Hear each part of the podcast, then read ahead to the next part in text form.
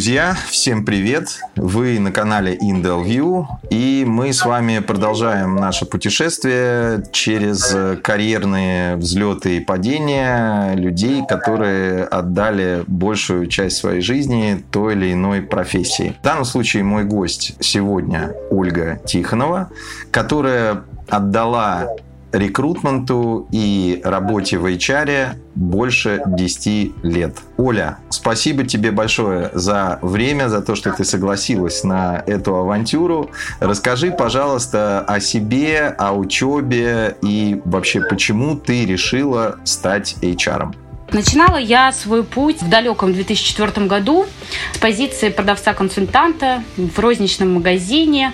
А, компания была иностранная, франчайзинговая, а, и даже не предполагала, что когда-то меня коснется вот HR в прямом смысле этого слова так бы и росла в рознице, буду немножко короче рассказывать о себе, росла, если в один прекрасный момент э, не утратила бы интерес. Пошла по пути HR чисто случайно, честно буду говорить, когда я открывала э, поиск работы, размещала свое резюме на HeadHunter, э, я решила, что я попробую новую отрасль. Какую, не знаю.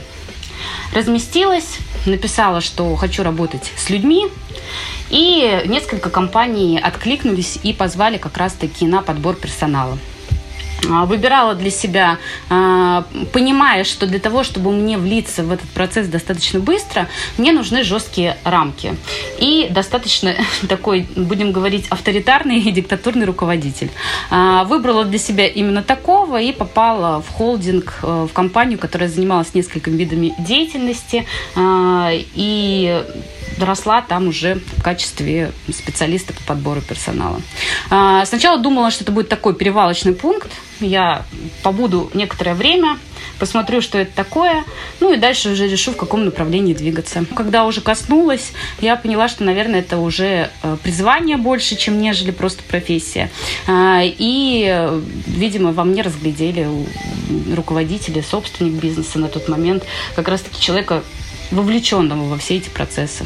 Чем отличие рекрутера и HR в целом? Мне кажется, что просто HR это глубже, чем нежели просто рекрутер. Вообще в, обычном понимании рекрутер, э, researcher, рекрутер э, это специалист, который действует стандартно методикам, э, предложенным от э, работодателей, либо от HR-директора сверху, ну, в общем, от директора по персоналу, э, и выполняет свою работу по найму и подбору. Э, HR менеджер, допустим, он более вхож в процессы компании. То есть он влияет не только на подбор специалистов, он также занимается адаптацией, аттестацией сотрудников, внутренние процессы, влияет на э, кадровый резерв компании, участвует в оценке. То есть это более глубже позиция, чем нежели э, рекрутер. Оль, э, скажи, какие для тебя самые важные навыки хорошего HR? Эмпатия мне кажется, это самый такой главный навык. Да? Можно подходить очень процессно, а, можно изучить очень кру- ну, крутые методики, очень классных э, специалистов, да, взять в примеры и, допустим, идти по их пути. А, но эмпатия, если внутри ее нету, а, ей научиться невозможно. Поэтому я считаю, что это вот основной критерий э, рекрутера быть открытым, и даже специалиста в области HR, уметь э, делать все-таки, наверное, ориентир на людей, процессы это хорошо, но их чувства, э, их мысли, уметь это все складывать воедино, вот как-то и, и вот прочувствовать, да, самого человека, самого там кандидата, вот это, наверное, самое главное. Какова вообще, с твоей точки зрения, роль HR в компании? Э, здесь, знаешь, скорее вопрос про ожидания и реальность, вот с которой ты сталкивалась или по опыту сталкиваешься до сих пор. Да, если брать про ожидания, часто, когда трудоустраиваешься в компанию, вообще HR воспринимают как некого мага-волшебника. Что он такой придет сейчас, наберет именно тех людей, а, которые... Вот, вот нужен менеджер по продажам, и нам нужно, чтобы он торговал, не знаю, на полтора миллиона через год. И он вот прям в точку попадет, волшебной палочкой взмахнет и найдет, и он будет через полтора года а, именно делать такие показатели, которые хочет там собственник либо руководитель отдела. А, к сожалению, реальность абсолютно другая. Да, потому что для того, чтобы а, специалист с базовыми навыками, с базовыми даже очень хорошими показателями пришел к результату в новой компании, есть несколько факторов, из которых складывается этот результат. А, и, конечно же, это и адаптация сотрудника на новом месте, внедрение его в должность, понимание своей позиции ключевой модели в этой а, цепочке, в связке, свою роль. Ну вот. И HR, допустим, в компании, а, если ему такие даются полномочия, он может влиять на каждый из э, этапов э, внедрения сотрудника сотрудника и его результативность. А если компания не рассматривает глубину понятия HR, а просто исполнитель, а, то после набора коммуникация, допустим, специалиста и э, даже того же самого кандидата, который уже является сотрудником компании, она теряется и влияние теряется. Если все-таки вот я отталкивалась бы от того, что HR это часть э, целого механизма он влияет на персонал, он влияет на структуру. Если с другой стороны посмотреть на владельцев и, или топ-менеджмент э, управленцев бизнеса, то по каким критериям ты бы советовала выбирать вообще хорошего HR? И вообще, как выбирают HR? Потому что, получается, если в компании нет э, HR еще или HR-отдела, то вот по каким критериям владельцам и управленцам бизнеса подбирать себе классного HR? Ну, любой специалист специалист, он ищется под задачи, под конкретные, да. А, зависит тоже от самой компании, на, котором, на каком уровне она сейчас находится. Если эта компания сейчас на данный момент, э, допустим, стартовая, там стартовая площадка, стартап какой-то берем, да, то по сути Здесь можно воспользоваться там и услугами внешних каких-то аутсортеров, а, потому что компания на данный момент, на данном этапе решает свои базовые потребности. И внутри, а, допустим, камерной обстановки, когда компания состоит из трех сотрудников, а, HR немножко будет себя чувствовать не в удел. То есть э, ему не будет столько нагрузки или возможности для реализации своего потенциала, он будет, э, ну, как скажем, э, выполнять такие базовые функции абсолютно неинтересные и минимум объема времени это будет занимать. Надо искать себе HR, исходя из ценности компаний, которые они вкладывают, задают. Стратег... От стратегии зависит. Да? Одни компании, они, допустим, более такие находятся на уровне построения внутри систем, автоматизации, допустим, бизнес-процессов, про структуру. А, значит, на данном этапе нужен HR, который э, ну, э, эти же ценности транслирует для себя.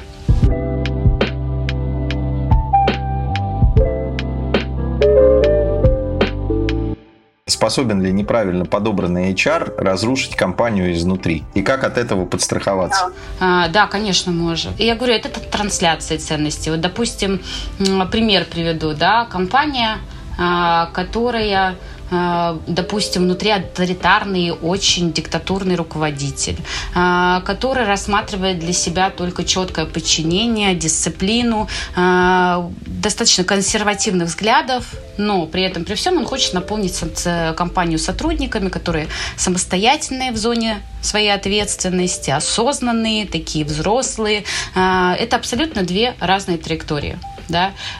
И для этого он подбирает себе HR, который транслирует ценности именно тех сотрудников, которые он хочет подобрать. Ну, ключевое это то, что, конечно, не уживутся сотрудники с самим подходом компании, да, но HR окажется заложником данной ситуации. По каким критериям э, вот управленец или владелец бизнеса, он вообще может оценить HR? Это хороший HR, нехороший, подходит он ему, не подходит, если это такая ведущая роль в компании? От задач, от задач компании. Допустим, э, крупные компании, если берем уже под холдинг, там идут HR-директора, которые занимаются несколькими блоками управления, да, от подбора персонала до компенсации льгот. Соцпакетами берем кадровое дело производства. Но если мы хотим глубже, это человек, который умеет думать. У меня есть вообще такой подход э, интересный, да, что я, э, допустим, очень люблю думающих кандидатов. Есть думающие, есть недумающие. Есть там, допустим, категория хороший и плохой, я так не отличаю для себя. Да? Не существует хороших или плохих кандидатов, существуют подходящие и неподходящие под требования, допустим, и профиль той или иной компании. А если рассматривать глубже, да, там думающий, чем отличается недумающий, да, что э, в ситуации, когда он попадает не в первый раз, недумающий кандидат сориентироваться не сможет, а думающий кандидат сможет проложить свой вектор, допустим, и путь до достижения конечного результата. Твой подход случайно не подразумевает, что вот владелец управленец или управленец, он же не обязательно разбирается в людях, да, то есть он же сам не HR. Если вот не повезло ему с эмпатией, то по каким критериям он-то вот определит, это его HR, это тот HR, который ему нужен или нет? То есть вот я об этом, а, знаешь, вот хочу в этой парадигме поговорить. Ведь цена ошибки-то очень высока получается ну, ключевые. Если ты понимаешь, в любом случае у, допустим, собственника, либо у руководителя, который э, впервые, допустим, а, ищет э, HR в свою компанию, у него есть определенный набор или даже сформированная стратегия компании, развития ее, да, на каком они уровне находятся сейчас, на какой они хотят перейти через какое-то время. Да, сказать о том, то, что HR от трех лет менее опытные, чем 6 э, лет, я так не могу, честно. Потому что я, допустим, по себе сужу, я практик, нежели теоретик, да, и я могу сказать, что у меня мои 10 лет работы построены на практике. А, и тут идет год за два. То есть э, специалист, который побывал в условиях таких полевых, где тебя сажают и говорят, так, у нас тут сейчас вот вообще просто каша, э, мы не можем разобраться, что делать дальше, не знаю, сотрудники между собой в отделе никак не могут найти контакт, от этого эффективность их падает. Вот надо вот предпринять ряд решений для того, чтобы регулировать эту ситуацию. Да, это HR это в таком глобальном понимании это некий психолог. Кстати, сейчас некоторые компании уже практикуют вот на нашем, на российском рынке корпоративных психологов как отдельную единицу. Так э, эту функцию у нас э, выполнял в основном вот HR, который внутри компании. Везде все знать, а, везде понимать, каким образом можно повлиять на ситуацию, чтобы ее изменить, чтобы не допустить конфликта, не допустить, а, соответственно, упадка производственного процесса. И вот это некий такой вот э. И если такой человек был погружен в эти полевые условия, я вас уверяю, что это год э, за два. Оль, хочу с тобой немного поговорить про hard skills и soft skills. Как ты считаешь, что важнее и чему чаще отдаешь сама предпочтение? И, может быть, по запросам от э, управленцев, чему чаще отдается предпочтение и почему? 20 лет назад, наверное, было такое вот э, явное такое явление. Это того, что искали людей только по профессиональным навыкам. Ну, то есть мы можем прям для себя оценить вот эту вот прогрессию. Слава богу, мы не движемся, ну, остаемся находимся на месте, движемся, да, а, как это отражалось, да, вот у нас есть задача, я не знаю, там, к примеру, не знаю, написать текст, да, в 33 буквы, и тут неважно, кто пишет, как пишет, его подходы, главное, что он это умеет, у него это есть в практике. Сейчас отдают предпочтение больше личностным качествам и потенциалу кандидатов, их возможностям в будущее.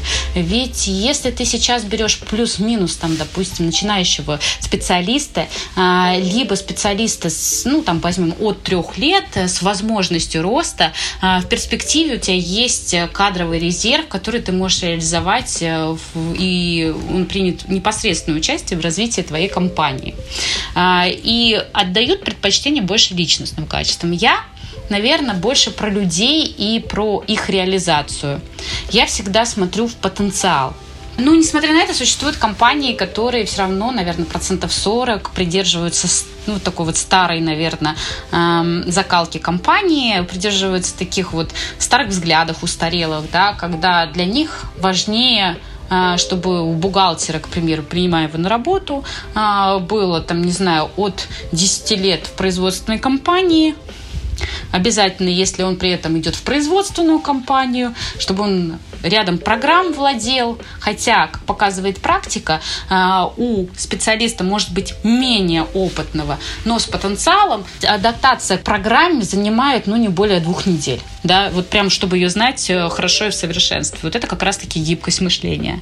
А, и это стереотипы, и стереотипов много. По поводу возраста кандидатов, да, не общаясь с кандидатом, мы смотрим, что ему 44, и принимаем решение, что ментальность его достаточно низкая, значит, скорость реакции мотивация его низкая, он не сможет адаптироваться, не сможет влиться в процессы. Хотя это не зависит от возраста, это зависит от личностных качеств. Вот я сколько раз убеждалась на своем опыте. Думаю, ну ладно, хорошо, ну не хочет, допустим, заказчик, не хочет а, для себя кандидата с, не знаю, 44, ну вот ему 42, допустим, у нас э, стоит вилка до 40 лет, и я беру собеседую кандидата 42. И, беру собеседую кандидата 35. Допустим, 42 проявляет гибкость мышления гораздо больше, чем нежели а, специалист, которому там 35 лет. И это не показатель, это все индивидуальные особенности. Нужно мыслить ситуативно, в процессе, в моменте, а не делать, ну не штамповать. Да, вот и 44, все, это крест, мы больше с ним не работаем, мы больше никаким образом не берем этого кандидата, и он просто уже в утиль у нас пошел. Нет, нет. И даже производительность а, кандидата свыше а, возрастом показывает э, Э, гораздо выше статистическим данным, чем нежели, допустим, кандидаты более молодые и расслабленные. Вот так вот возьмем.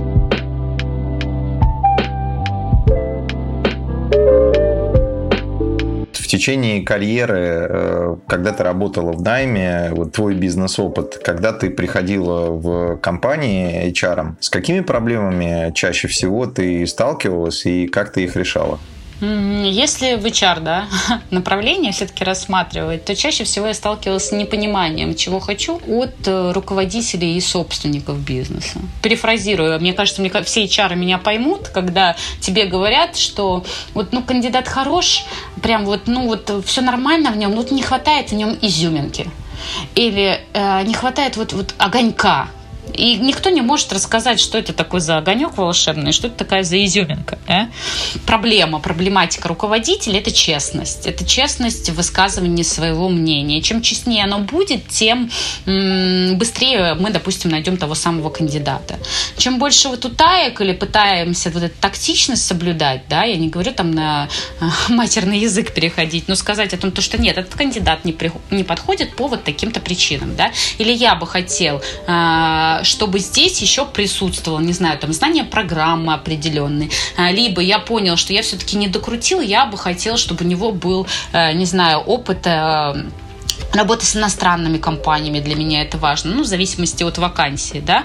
А вот это вот пытаемся вокруг да около, ну, вроде ничего, но хотелось бы еще посмотреть. И ты можешь перебирать до бесконечности, всегда будет что-то лучше. Это факт. Ну, смотреть на свою жизнь, да, там я очень люблю пример из личной жизни приводить. Но всегда будет кто-то покруче, всегда будет кто-то получше. Вопрос-то не в этом, да, мы можем всегда отталкиваться. Лучший враг хорошему, да. Мы для этого формируем портрет определенный, мы прописываем определенные критерии подбора для того, то, чтобы не терять этот самый ориентир, чтобы не уходить в вот эту полемику. А вдруг он у нас придет, будет работать, и ему станет скучно у нас. Либо, а вдруг он придет, я не знаю, ему э, что-нибудь не понравится. Все что угодно может случиться, да, и может случиться землетрясение даже в странах, в которых это не ожидают, наводнение, я не знаю, там, всемирный потоп, и все может измениться завтра. Вот раз у нас и меняется экономическая ситуация, да, стране. И поэтому э, это додумка за кандидата. Чего нужно избегать, это додумывать за кандидата. Э, и говорить честно, откровенно э, специалисту, рекрутеру э, свою оценку. Для того, чтобы с ним свестись, для того, чтобы этот фильтр был четче, для того, чтобы понимали индивидуальные каждого потребности руководителя, чтобы подбирали для него точечно и единично. И вот мне кажется, что тоже важный фактор – это тогда, когда э, даже если кандидат подходит по всем критериям, опровергнуть, ну, нечего сказать, да, рекрутер справился хорошо, подобрал классно, все супер, вот все, готов выйти со всеми вот критериями подбора и программы знает, да, английский, вот, вот все. И сидит э, руководитель и говорит, слушайте, ну я бы хотел посмотреть еще. А, и в этот момент, мне кажется, что у, многих специалистов по подбору проваливается земля под ногами, потому что, ну все, вот все соответствует твоим ожиданиям. Неужели так тяжело поверить, что я могла подобрать с первого раза тебе именно того самого твоего, а, ну, сотрудника? Для этого и неужели нужно подбирать еще и там сравнивать с тремя сотнями тысячами для того, чтобы понять, что это именно то, либо для того, чтобы выбрать конкретного из них. Ведь мы можем в этот момент, э, во-первых, мы теряем кандидата, во-вторых, мы теряем время, время это деньги. А у нас э, вместо того, то, чтобы выполнять уже свои должностные обязанности, простаивает должность и, ну, соответственно, может нагрузка ложится на других сотрудников, а, либо не выполняются какие-то задачи задачи, теряет бизнес в своих деньгах. А, но нам нужно сравнить с еще тремя тысячами кандидатов. Не факт, э, что они будут хуже или лучше. Оль, а за свою бизнес-практику в найме э, с какими самыми серьезными проблемами в коллективе ты сталкивалась и как ты их решала? Ну, я, наверное, обозначу, это токсичность. Обозначу как такой, наверное, самую такую сложную ситуацию, это когда внутри существует э, ряд сотрудников, которые не одобряют подходов, ценностей э, и видения компании э, в той или иной степени. Да? Это некий такой как бы паразитирующий гриб, который разносится по всем ну, в той или иной степени, и, ну, как бы время единственное для этого нужно, а в любом случае все начинают подавляться этим всем. А, такая основная труд. Совсем можно справиться, совсем. А, низким уровнем квалификации можно ее нарастить, можно обучить сотрудников. А, можно, ну, работать даже там с низкой производительностью, понять там точки а, роста и понять, в чем причина, проблематика и проработать, да, там мотивационные программы, прописать. А, но токсичность это такая вот паразитирующая история, когда а, люди ну, будут э, ну, несколько костяк людей, которые, допустим, недовольны внутри коммуникации, процессами, да и, в принципе, руководством, да и, в принципе, э, чай не тот заказывают э, или говорят не так, им все вечно будет не устраивать. Как лучше и вообще есть ли решение вот такой проблемы? Да, есть. И при этом это очень достаточно такой долгий процесс, быстро это не решается. Можно, можно выгнать всех, нанять заново сотрудников, понимая, что это будет потеря для бизнеса да, ну, то есть убираешь всех, кто так или иначе создает этот дисбаланс внутри организации э, и нанимаешь новых сотрудников. Ну, на подбор, на время их адаптации учитываем, да, о том, то, что будет падать производительность и какие-то моменты будут вешаться на других сотрудников, что не понравится, тоже сложно. Менять их поступательно, ну, это дилемма такая. Менять их поступательно, это, ну, я говорю, это как паразитирующий организм в определенной степени. А, когда ты, э, тебе кажется, что ты такой завел нового сотрудника, новую кровь, вот он-то сейчас всем расскажет, как нужно позитивно относиться ко всем моментам, что это не проблема, это задача. Чем сложнее задача, тем интереснее ее пути решения. Ну вот он заходит такой позитивный, активный, весь такой на драйве, все, я сейчас вас всем расскажу, это из практики, я вам серьезно. Ну вот, и он рассказывает, а они такие, да ну, мы таких видели уже не одно количество раз. Приходили, и тут быстро все понимали, что на самом деле здесь все плохо. Ну вот, он такой, да нет, вы ничего не знаете, сейчас я вам расскажу, посмотрите, как можно это делать иначе. Вот этого задора хватает, ну, при лучшем случае на месяц. Дальше с такой вот э, негативной, токсичной среде он подавляется процессу. Он подавляется, он начинает через месяц говорить э, о том, то, что, ну, как бы, да, действительно, раньше было лучше, хотя он даже раньше не видел. Но он вместе с ними вторит, что раньше было лучше. Ну вот, и тут э, нужна перенастройка общей системы ценностей. А, очень важен руководящий состав. А, то, то, что он транслирует. Э, да, это как ребенок и родитель.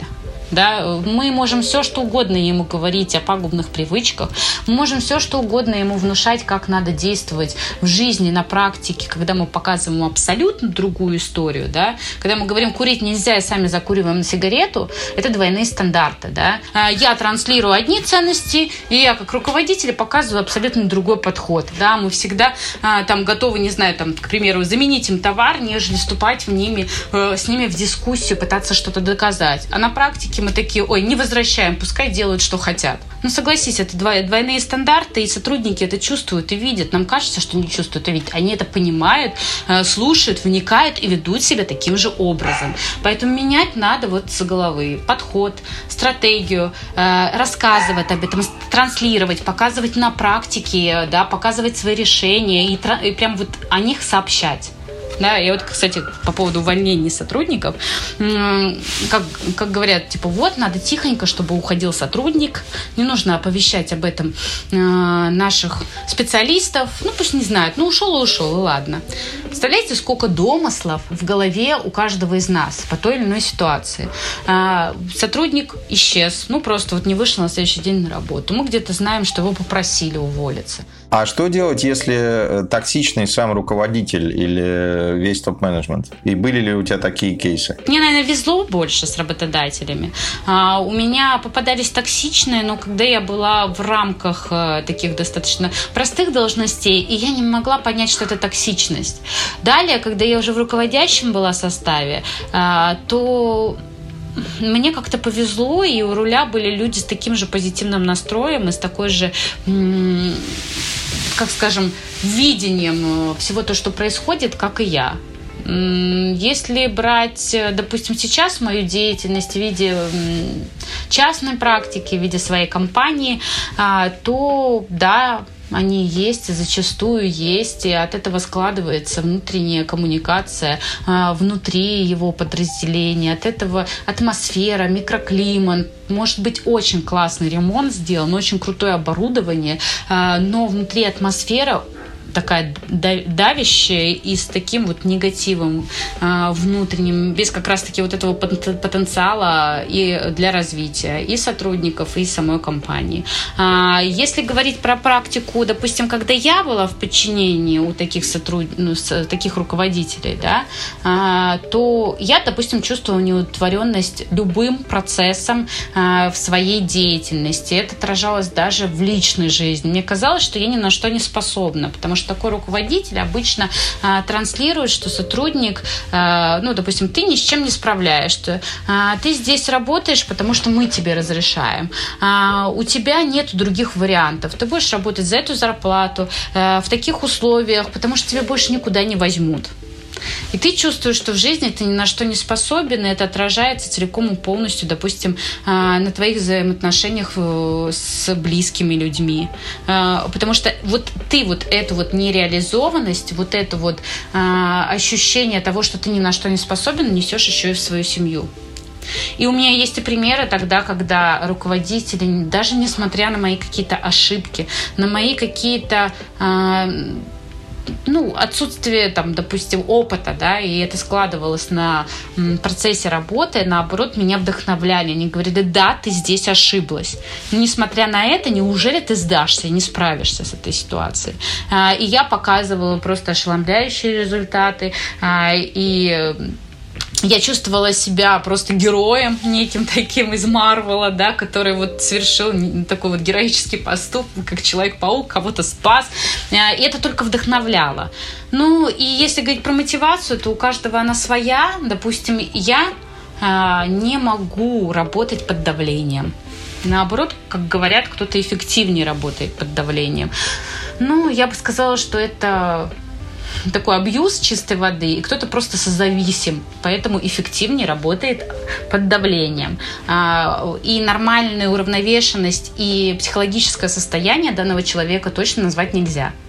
Но такое есть и такое присутствует. Ну, типа, под давлением. Говорю, вот, если я вот не давлю на специалиста, он плохо работает. Собственники даже бизнеса мне так говорили, что у нас работает только кнут. Пряник там, не знаю, в конце года в виде там какого-нибудь бонуса.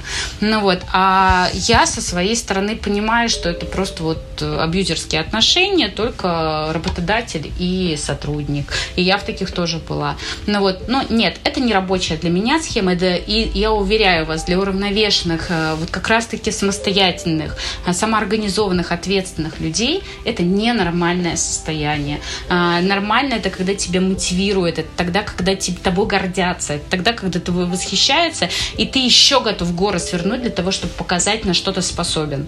Вот это вот нормальное, адекватное психологическое состояние. Оль, а оглядываясь назад э, на свою карьеру именно в найме, как ты считаешь, какой у тебя был самый курьезный либо серьезный факап? Я не могу назвать, наверное, конкретного примера. Но я почему-то ну, я люблю привязывать себя к общему э, делу. Я включена в процесс. Я была у собственника в найме достаточно такой продолжительный период времени, около четырех лет. И я, грубо говоря, с ним прошла огонь, воду и медные трубы. Во-первых, он мне поверил.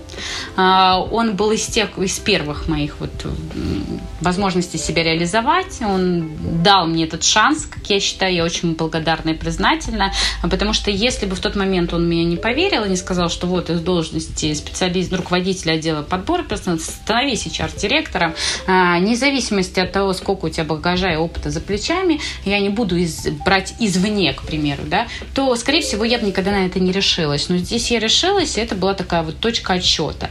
Мы с ним делали крутые проекты, мы с ним реально собирали должности, которых еще в тот момент не существовало. Для меня это был некий вызов. И такая, знаете, бесовщинка небольшая во мне. Типа того, а давай мы с тобой сейчас вот, вот придумаем вот эту вот должность, которая будет это функционал нанимать, и соберем с тобой, из чего и должен состоять этот человек, и попробуем это реализовать. И вот мы вот такие прям классные процессы делали. А давай мы с тобой еще, типа, вот здесь блок такой закроем. А, а посмотрим еще вот так, составим вот такие вот карты на людей. А, там разные были очень интересные внутри проекта, внутри, глобального проекта. Ну, случился тот день, а, когда, собственно, бизнес принял решение закрыть эти направления деятельности в связи с экономической ситуацией в стране в тот момент и пандемией приближающейся, я вот тогда ощутила, наверное, у меня было такое внутреннее разочарование. Мне казалось, то, что я, я до последнего пыталась сохранить, я не понимала, к чему дело, точнее, я понимала, к чему дело идет, но я не соглашалась с этим внутренне и пыталась что-то сделать для того, чтобы вот, ну, переструктури- реструктурировать, э, помочь направление, либо бизнес для того, чтобы его не потерять. И когда я поняла, что это точка невозврата, когда мне было прям, прямо сказано, что, типа, Ольга, ну, это мое решение, это решение, ну, уже без обсуждения, я решила закрыть все направления, что-то продать, там еще что-то. Это все. Вот я тогда почувствовала, как будто я не справилась.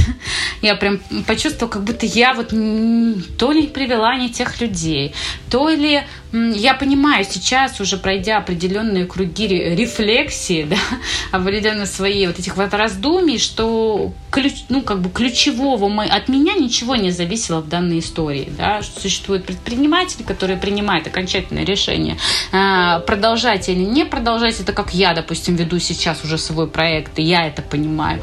А, ну, тогда мне казалось, что это все, это что мой личный факап, а, что я потеряла эту компанию, что я не смогла ее сделать такой, такой, чтобы ее не захотелось закрывать. Хотя, вот согласитесь, да, есть компании ряд, которые собственники продают, а, учитывая, что они же не способны, очень крутые, но они принимают вот такое для себя решение.